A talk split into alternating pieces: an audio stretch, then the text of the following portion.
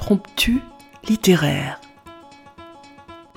Voici quelques pages écrites par Anne Brunswick sur les Juifs de Sibérie, poétesse et universitaire, dont nous avons choisi de vous donner le témoignage. Amis auditeurs, bonjour. Aujourd'hui, nous vous proposons la lecture à plusieurs voix. Les femmes en avaient payé le plus lourd tribut. Le cas de Yissou. Pour amener un peu de légèreté dans cet univers marqué par une histoire Je vous ai choisi un extrait du chapitre 9, intitulé Assise près de l'incubateur, espèce de navire miniature en On plexiglas, sélectionne la main-d'œuvre destinée aux mines, aux chantiers, aux coupes de bois. Des textes d'auteurs du XXe et du XXIe siècle viennent jusqu'à votre oreille. Écoutez.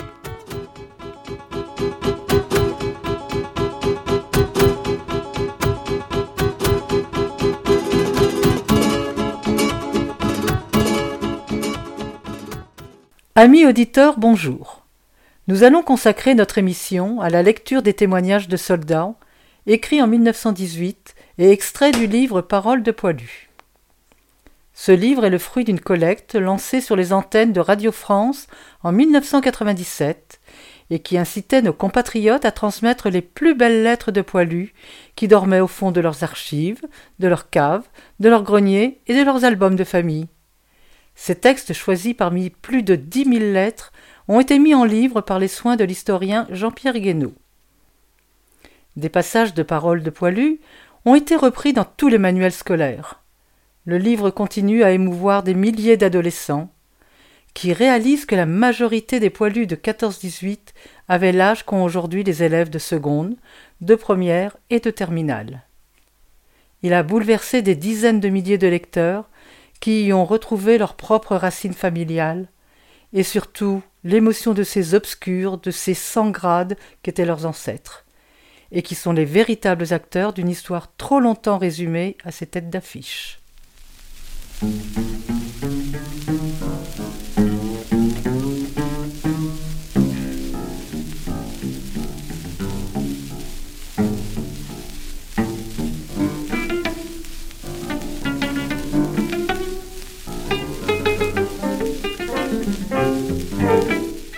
Le commandant Georges Pétain, officier de Saint-Cyr, a passé la majeure partie de la guerre sur le front grec. Il écrivait tous les jours à sa femme et à ses trois enfants nés en 1911, 1913 et 1915. Il a été tué le 15 septembre 1918 à la bataille du Sokol. Le 5 mars 1918, 22 heures. Ma petite chatte chérie, ô mon amour. Quand je songe aux restrictions dont vous êtes privés, je me trouve honteux d'avoir à discrétion pain, viande, sucre, etc. Actuellement, nous sommes très bien alimentés. Si seulement nous pouvions arriver à faire pousser quelques légumes frais pour nos soldats, ce serait parfait. On essaie, mais il faut trop de bras. Or, il y a des tranchées à faire et à garder, et il y a des troupes à instruire, et il y a à menacer sans cesse l'ennemi. Pour tout cela, il faut du monde. Tu veux que je te raconte ce que je fais Sans dévoiler aucun secret, je puis te satisfaire. Prenons mon emploi du temps d'hier et celui d'aujourd'hui. Dimanche, réveil à 7h15. Un baiser à chouchou, à 7h15 minutes 1 seconde, par TSF, chiffre avec la clé. L'amour triomphe de l'espace. 7h30, la toilette est terminée. J'examine le courrier arrivé dans la nuit ou le matin à l'aube.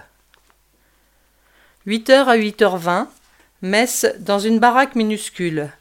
À dix hommes debout, on est très serré. De 8h22 à 11h, examen, critique, réflexion, et ce sur toutes sortes de questions à présenter au général. 11h à 12h, déjeuner. 12h à 13h30, réexamen de différentes questions. 13h30, départ en auto jusqu'à la limite accessible avec la voiture, puis à pied dans les mûriers et les ravins dénudés, visite d'un coin de secteur tenu par un camarade chef de bataillon. Examen de quelques questions avec lui, retour à 17 heures, signature de multiples pièces, réexamen de quelques questions, présentation des choses importantes au général, tout cela nous mène à 19h30. 19h30, 21h, dîner et causerie. 21h, 23h, lecture d'une quantité de rapports sur les travaux en cours, de petits engagements, des projets, etc., à présenter le lendemain au général. 23 heures coucher et roupillade du sommeil du juste après 36 heures. Baiser envoyé à Chouchinette par TSF, même clé. Lundi, réveil à 7h15, 7h16. Je n'avais pas encore enfilé mon caleçon qu'un officier était pendu à ma porte. Je lui demande dix minutes. Matinée comme la veille, sauf la messe. Après-midi, dès la fin du repas, lecture de rapports, etc., examen de questions sans arrêt, causerie avec un représentant de l'aviation, parle du travail à faire, de la liaison, etc., 17 heures signature, etc., 21 heures encore quelques petites questions, puis entamer la lettre à Chouchou qui n'est pas encore finie. Il est 22h30, le torrent roule toujours ses flots contre les galets qui obstruent son lit, le moteur du groupe électrogène tapote sans arrêt. Il fait nuit noire, et mon cœur lance dans l'espace de vibrants appels à ma chouchou, ma petite femme bien-aimée, la petite compagne de ma vie, celle que j'aime tant. Ma toute chère, à demain, je t'aime, et suis ton tout à toi. Georgio. Roland Desflesselles avait une marraine de guerre, à laquelle il écrivait chaque jour. Le 24 mars 1918. Vous me demandez de vous infliger une punition pour votre léger retard. Puis-je le faire moi qui en ai une à vous réclamer bien plus sévère pour mon long retard. En attendant ma semonce, je vous mets à l'amende, puisque votre faute a été commise avant que je ne sois en défaut. De dix gros baisers à me donner. Moralement, savoir, deux sur le milieu des lèvres, un à chaque extrémité, deux sur chaque œil, un sur chaque joue. Si vous êtes de passage à Paris, entre mi-avril et mai, dites-le moi, ma petite Jeanne et s'il m'est possible de vous rencontrer, j'y aurai le plus grand plaisir. C'est là que je vous demanderai, pas moralement, mais matériellement, tous vos baisers de chaque lettre, et ceux des différentes rémissions demandées et accordées. Et puis je crois que l'esprit, tellement occupé par le travail, est devenu matérialiste, et je n'aime plus comme avant les promenades sentimentales, où ma pensée se plaisait à évoquer de douces rêveries, je sens le bon qui était en moi disparaître peu à peu. Roland Desflesselles.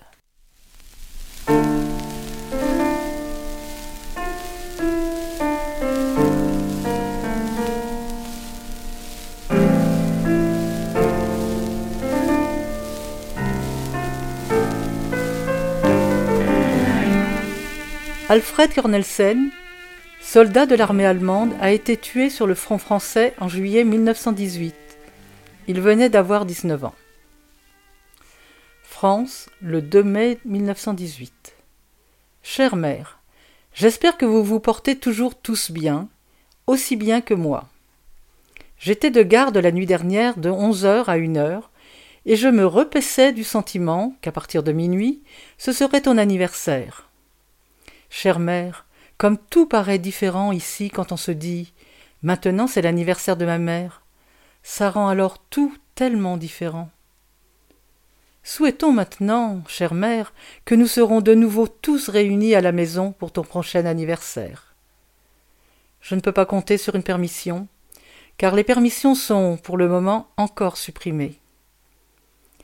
Les seuls à pouvoir rentrer sont ceux qui possèdent une terre. Dans ces conditions, je ne serai toujours pas rentré pour Noël.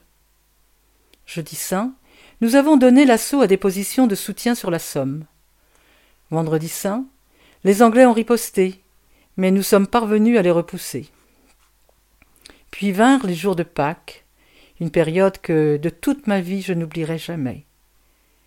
Au moment où je t'écris, nous sommes loin de tout danger, mais nous le devons à nos lourdes pertes, nous aurons sans doute encore quelques jours de repos avant que ça reprenne à nouveau. Espérons que la guerre finisse bientôt, car sinon la France sera complètement détruite.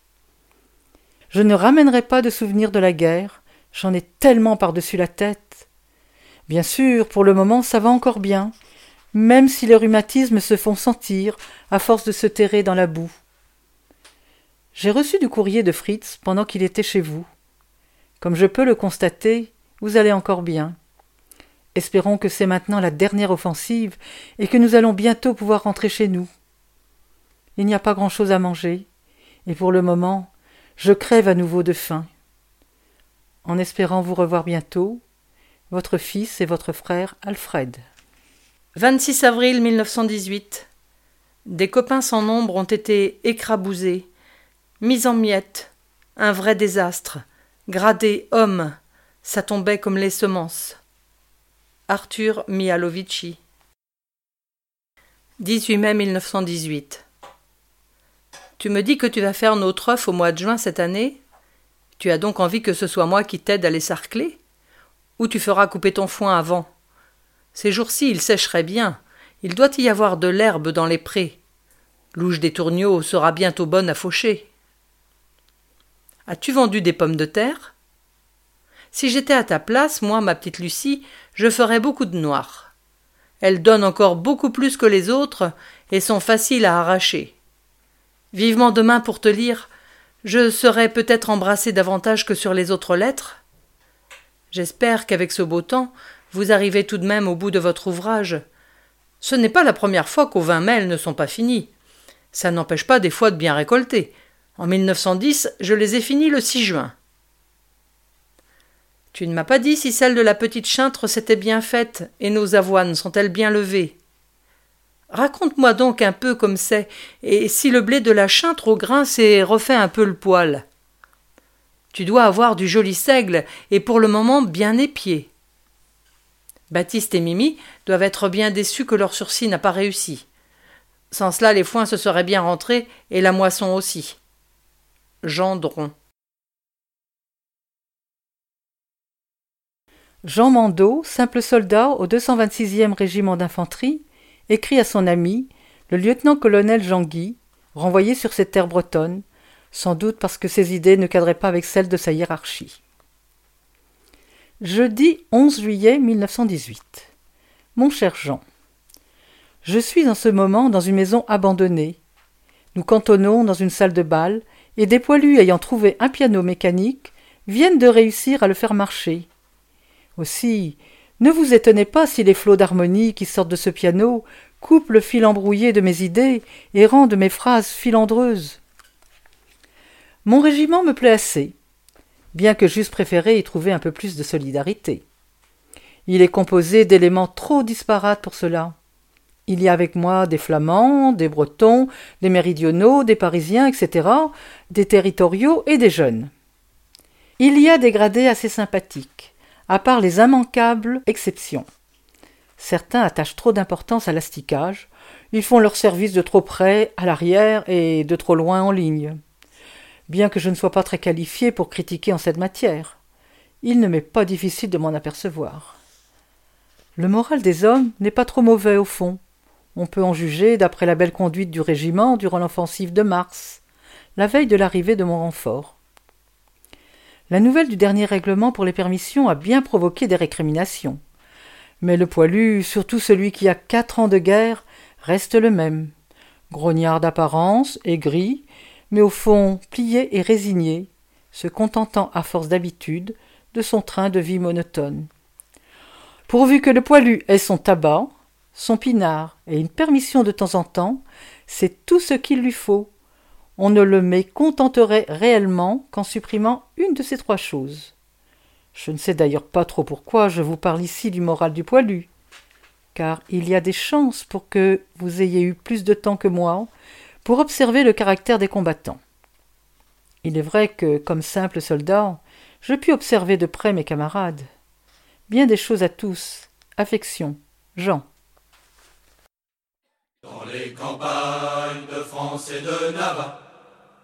Le soldat chante en portant son barda, une chanson aux paroles bizarres, dont le refrain est Vive le pinard. Le pinard, c'est de la vinasse, ça réchauffe par où que ça passe. Vas-y, Pilas, un, deux, remplis mon cœur, trois, quatre, vive le pinard, vive le pinard. 12 août 1918. Dès les premiers coups de canon, j'ai été projeté en l'air. Des masses de terre se sont soulevées sous moi, et à ce moment-là, j'ai perdu connaissance. Je retrouvai rapidement mes esprits. enseveli, enterré vivant sous de lourdes masses de terre, dans quelques instants je vais manquer d'air et ce sera la mort. Je me suis mis à crier. Émile, tu es là? Oui, Eric. Émile. Ne crie pas comme ça, respire calmement.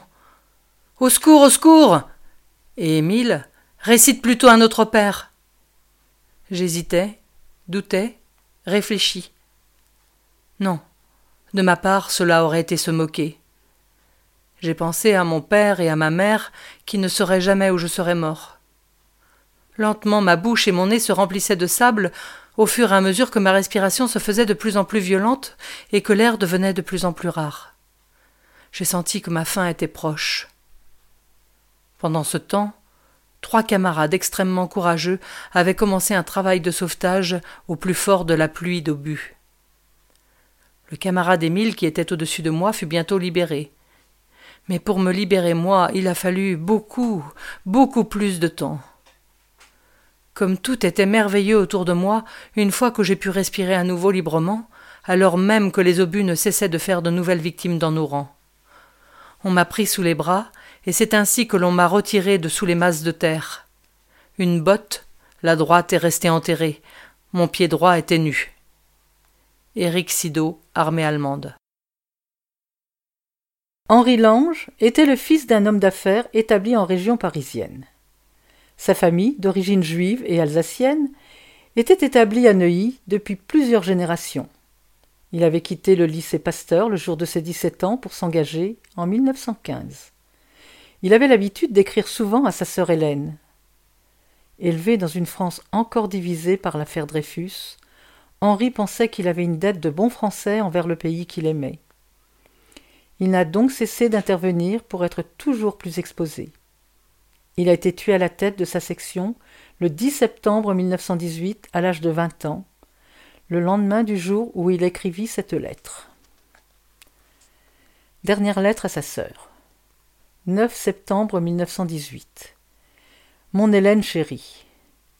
Après quatre ans d'angoisse, mêlée d'espérance, tu vois enfin apparaître les signes avant-coureurs de la félicité que tu as si bien méritée.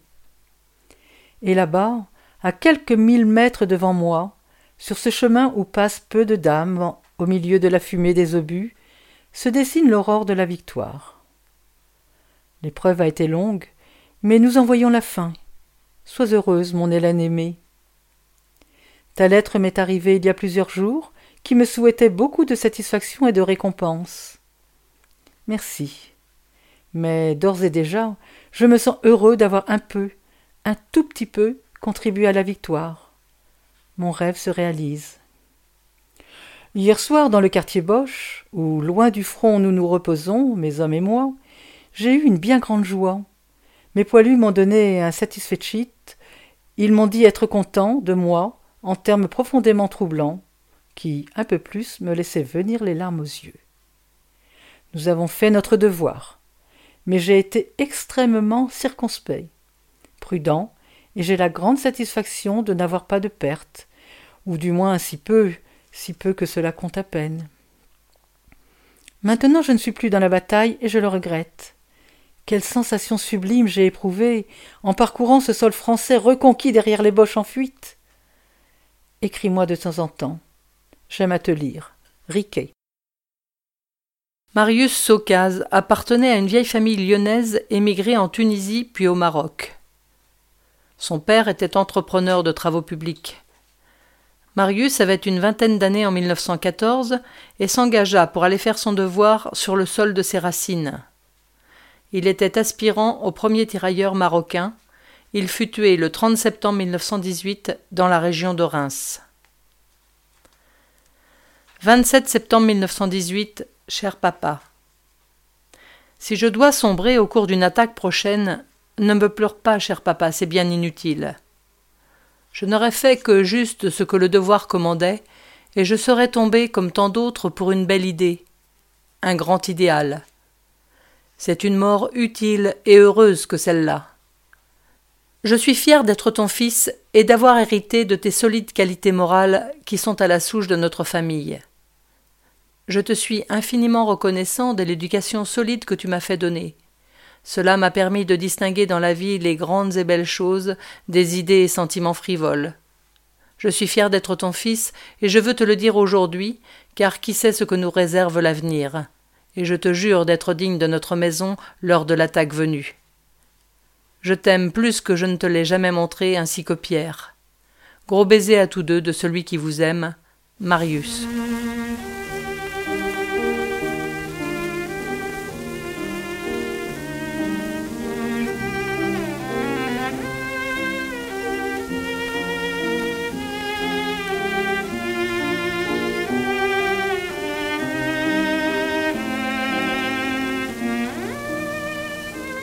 Achille Marius Maillet avait 25 ans en 1914.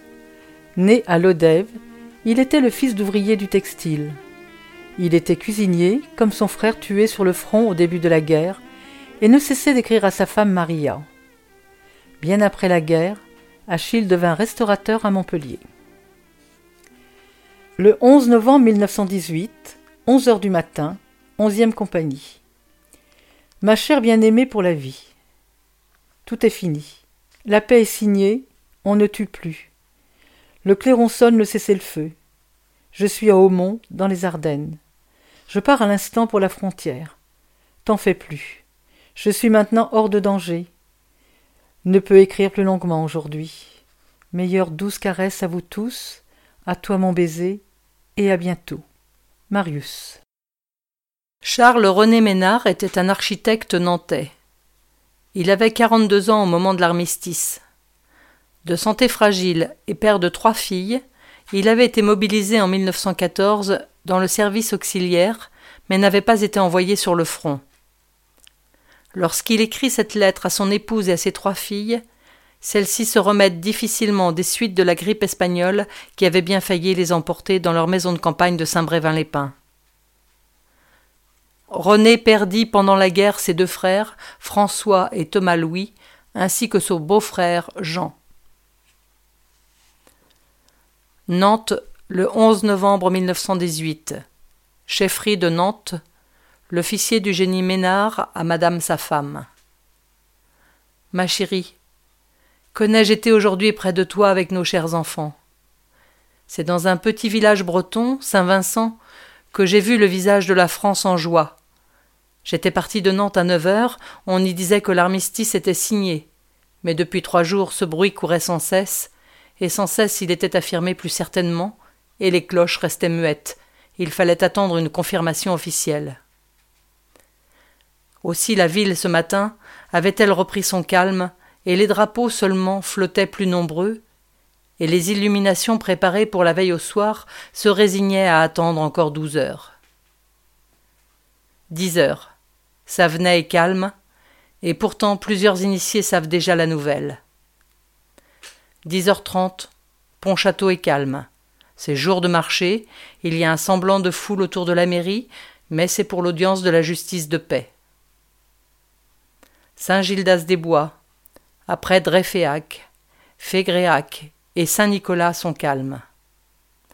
11h30, Redon. Une grande animation, mais c'est la foire. La foire châtaignonne. On achète, on vend des châtaignes et des cochons. Des drapeaux, mais pas de bruit. Midi sonne, l'angélus, trois tintements triples, le branle, le branle de chaque jour. Il faut attendre, mais qu'attend-on? Pourquoi attend-on? Impossible de croire sans arrière-pensée au retard du courrier qui est parti pour Spa, aux suggestions d'une prorogation de délai. La route de Malestroit, la traversée du vallon inondé et encore embrumée malgré le soleil qui brille depuis deux heures. Des villages sales, humbles et tranquilles, la lande de vieux moulins. À quoi pensons-nous tous? Au paysage mélancolique et charmant? À la guerre? À la paix? Nous passons sans y prendre garde la route à gauche qu'il nous faut prendre, et nous voici dans un village. À droite la mairie pavoisée, au fond l'église pavoisée, mais dans le halètement du moteur qui s'arrête. Les cloches, les cloches à toute volée, et sortant de l'église une troupe d'enfants, soixante, peut-être cent petits enfants de France, la classe trente de Saint-Vincent en Morbihan, drapeau en tête, avec le curé en serfile qui les pousse et les excite, et des gens qui font de grands gestes. Vite, hors de la voiture, et les hommes et les femmes qui sont le plus près se précipitent vers nous. Il n'est besoin d'aucune explication. Seulement un homme et des femmes nous disent en pleurant qu'ils sont des réfugiés de Rame. Ils n'ont qu'un mot. Ah, les cochons. Mais nous les comprenons. Ils revoient leur pays détruit. Ils repensent à leurs martyrs de trois ans et plus, à leur exil, à leur retour. Accolade au curé dont la main tremblante tient la dépêche jaune. L'armistice est signé. Les hostilités cessent aujourd'hui à 11 heures. Je compte sur vous pour faire sonner les cloches. Poignée de main au maire, M. de Piauget, à un autre notable dont la femme, morte récemment, a donné cette cloche qui sonne si joyeusement. Nos alliés sont acclamés. On crie Vive la France et vive l'Amérique Vive Foch Vive Joffre On remercie Dieu et le poilu, et le curé montre son grand drapeau du Sacré-Cœur qui flotte triomphant sur le parvis de son église. Chacun pense à ceux des siens dont le sacrifice a gagné cette heure. Les larmes coulent sans qu'on cherche à les cacher, mais les visages rient. Le visage de la France est joyeux. Je voudrais voler vers toi, les enfants, ta mère et tous. Je pense à Jules dont j'ai reçu hier soir une carte. Je pense à François et à tes frères qui sont sains et saufs. Et je me réjouis puisque je n'étais pas auprès de toi en ce moment unique, d'avoir du moins vécu cette heure dans un petit village breton, simple, sincère, humble, plutôt que dans une ville en délire. Et maintenant partout les cloches nous accompagnent, à Saint-Jacques, où nous sommes admirablement reçus par monsieur et madame de Verchères, leurs filles et leurs petits-enfants. Mais que dire à cette jeune veuve, dont le mari, mort à Salonique, n'a pas connu le petit garçon l'espoir de la maison? À l'air, les cloches encore, et tous ces gens qui reviennent de la foire de Redon avec leurs voitures pavoisées de drapeaux français et américains. Redon, c'est déjà la foule, la joie plus bruyante. Avesac, les cloches encore. Nous sablons le champagne à la châtaigneraie. Plessé, les cloches toujours, et le tambour et déjà des illuminations. Et puis le grand calme de la forêt du Gavre, puis le village du Gavre, illuminé et silencieux. Blin, plus tumultueux, l'église se remplit. Bouvron, c'est tout pareil. Et ça venait.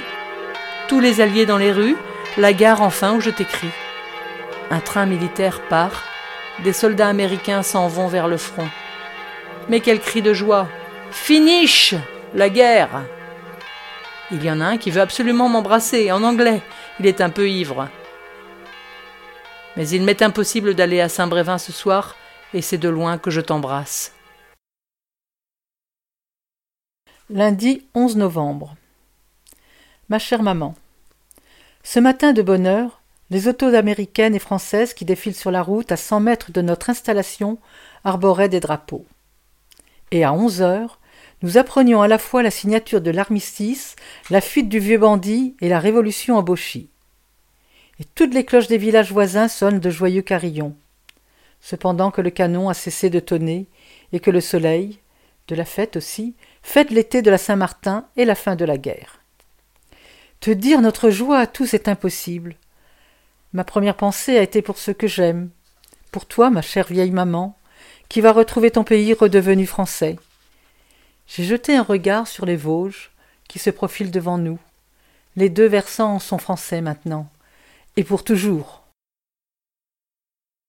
Eugène Poé-Zévara avait 18 ans en 1914. Il écrivait souvent à ses parents, des Bretons qui habitaient Mantes-la-Jolie. Eugène a été gazé sur le front et il est mort d'épuisement dans les années 1920. Le 13 novembre 1918, les dernières 48 heures. Chers parents, cette fois je vous écris en plus grand. Nous avons été relevés hier après-midi du contact avec les Boches. Les dernières 48 heures ont été terribles. Le 9 à 10 heures du matin, on faisait une attaque terrible dans la plaine de la Vèvre. Nous y laissons les trois quarts de la compagnie. Il nous est impossible de nous replier sur nos lignes. Nous restons dans l'eau trente-six heures sans pouvoir lever la tête. Dans la nuit du 10, nous reculons à un kilomètre de Dieppe.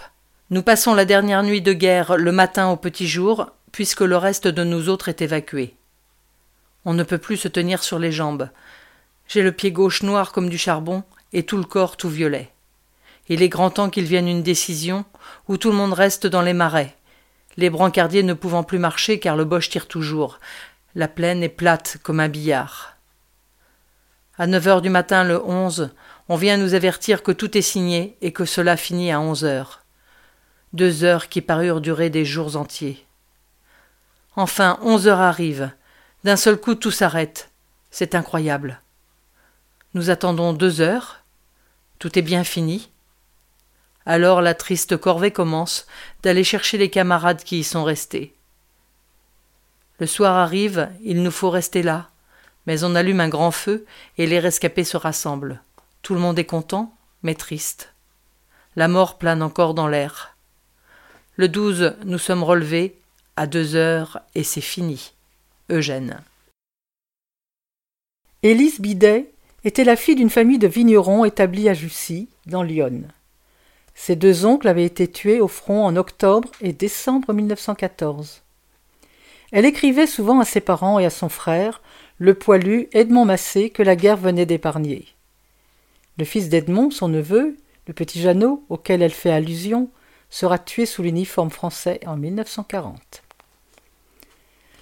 Mercredi 13 novembre 1918. Mon cher Edmond, enfin c'est fini. On ne se bat plus. On ne peut pas le croire, et pourtant c'est vrai. C'est la victoire comme on ne l'espérait pas au mois de juin dernier, et même au 15 juillet. Qui aurait osé espérer à cette époque une victoire aussi complète Et en si peu de temps, pas quatre mois, c'est merveilleux. Je ne sais pas comment vous avez fêté l'armistice à Jussy, et comment et quand l'heureuse nouvelle vous a été annoncée. Je disais à Maurice que c'était la foire à Auxerre, et que Edmond y était sans doute qu'il l'aura su plus tôt. Il m'a répondu Pourvu qu'il n'ait pas trop fêté la victoire et qu'il ait pu revenir d'Auxerre. Tu vois l'opinion que ton cher neveu a de toi, mon cher Edmond? Mais ne te fâche pas. C'est pardonnable à un poilu de se saouler ce jour-là. Ici à Paris, on l'a su à onze heures par le canon et les cloches. Aussitôt tout le monde a eu congé partout. Aussitôt les rues étaient noires de monde. Toutes les fenêtres pavoisées, Jamais je n'ai tant vu de drapeaux et de toutes les couleurs alliées. Le coup d'œil est magnifique. Tout le monde a sa cocarde, les femmes des rubans tricolores dans les cheveux. Tous les ateliers en bande, hommes et femmes, bras dessus, bras dessous, drapeaux en tête, parcouraient en chantant les boulevards et les grandes avenues. Les camions automobiles des usines étaient montés par les ouvriers et ouvrières, chantant et acclamant. Et les Américains, juchés sur leurs camions, n'ont pas cessé de parcourir la ville, montant tous ceux qui voulaient monter vers eux, mais surtout les jeunes filles, ça se comprend. Quelles ovations sur leur passage Et les quelques poilus en perme, quelle fête on leur faisait aussi Jamais je n'ai vu tant de monde. Tout était permis, aucun sergent de ville, aucun service d'ordre. Toute liberté était laissée au peuple en délire. Les Américains embrassaient les femmes dans les rues. Mais quel beau spectacle, place de la Concorde depuis un mois. Déjà elle était parée pour la circonstance, garnie de canons, d'avions, de mitrailleuses, de tanks, de saucisses, de montagnes de casques boches, tout cela pris au boche. Des gamins ou jeunes gens, des jeunes filles, montaient sur les canons ou les traînaient partout. On en a retrouvé jusqu'à Montmartre. Et cette vie a duré lundi après-midi et mardi toute la journée. On a promené des prisonniers boches en voiture fermée pour leur faire voir la joie des Parisiens. Lundi soir, Maurice a voulu aller au cinéma pour entendre chanter la Marseillaise. Nous avons été à Gaumont. C'était impressionnant quand un poilu est venu sur la scène, enveloppé dans les plis d'un drapeau, chanter la Marseillaise, et tous les assistants debout l'accompagnant. Tout cela, c'est bien beau, et combien de cœurs en joie, mais aussi Combien d'autres pleurent les leurs, qui ne voient pas ce beau jour. Mais que leur chagrin aurait été encore plus grand si la mort des leurs n'eût servi à rien. Hier, nous avons été voir Augustine, pensant qu'elle aurait pu venir avec nous faire un tour, Mais elle et ses pareils n'avaient pas congé. Et pourtant c'était la fête pour tout le monde. Mais les riches ne s'occupent pas de cela. Tu vois, maman, que j'avais raison quand je disais d'espérer, que tu ne voulais pas croire que nous aurions le dessus. T'es-tu disputé des fois pour cela, et madame Verret aussi, que nous nous sommes presque fâchés bien des fois? Quel malheur qu'elle ne soit plus là pour voir cela. J'avoue que j'ai désespéré bien des fois aussi en dernier. Nous avions eu tant de désillusions. Tout de même, quel honneur pour Foch et Clémenceau. On les porte en triomphe et c'est mérité. Et toi, Jeanne, ta joie doit être grande aussi, mais pas sans une ombre. Tu dois avoir aussi gros au cœur de penser que tes deux frères ne verront pas un si beau jour, eux qui ont si bien contribué. Mais qui sait s'ils ne le voient pas? Je comprends la peine que tes parents doivent ressentir en pensant à vos chers disparus, et surtout quand les autres rentreront. Il n'y a pas de joie sans douleur. Dis-leur bien que je prends d'autant part à leur peine que je la ressens moi-même. Maurice et moi avons tant prié, et vous aussi sans doute, que Edmond nous revienne sain et sauf. Nous avons été exaucés. Remercions Dieu. Quand rentre-t-il à Lyon et pour combien de temps? Quand sera-t-il libéré? Les pourparlers de paix vont-ils durer longtemps? Peut-être jusqu'au printemps? Enfin, le principal, c'est qu'on ne se batte plus. Merci à maman de sa lettre. Je croyais qu'elle ne voulait plus nous écrire. J'ai reçu les pommes de terre, merci. Comment a-t-on fêté l'armistice à Jussy? Et la grippe est-elle arrêtée?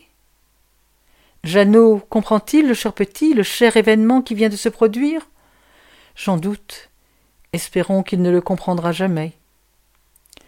Quelle journée inoubliable! Et qu'est-ce que ce sera lorsque les troupes défileront sous l'arc de triomphe?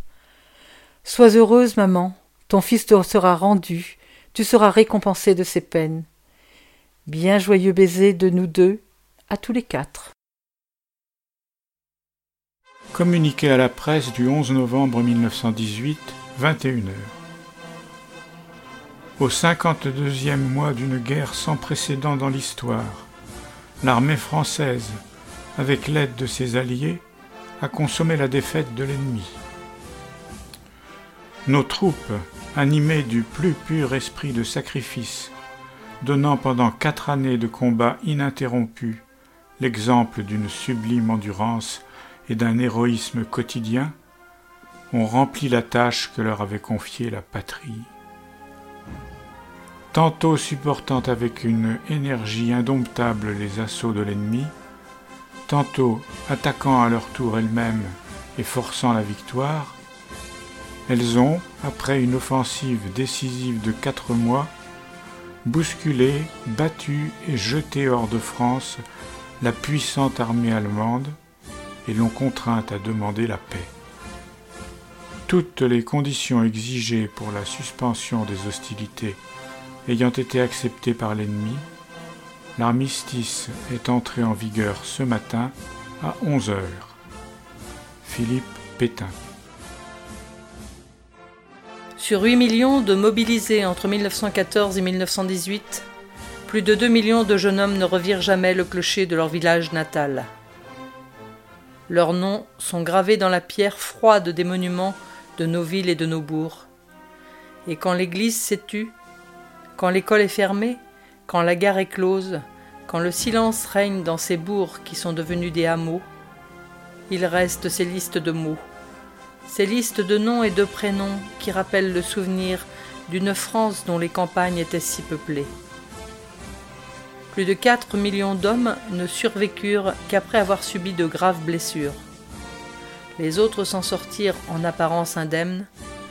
Il leur restait le souvenir de l'horreur vécue pendant plus de 50 mois. La préparation et la lecture de ces lettres ont été faites par Annie et Guylaine. Les musiques qui accompagnaient ces textes étaient de Maurice Maréchal, qui fut soldat de deuxième classe et agent de liaison entre 1914 et 1919, ainsi que la chanson de troupe Vive le Pinard, interprétée par les troupes de marine, et la Marseillaise de Pierre Amadi. Chers auditeurs, si vous souhaitez réagir à cette émission, en connaître les horaires, la télécharger, nous rejoindre, rendez-vous sur le site de Radio G 101.5 ou sur le site de l'émission www.impromptu.fr. Vous nous y retrouverez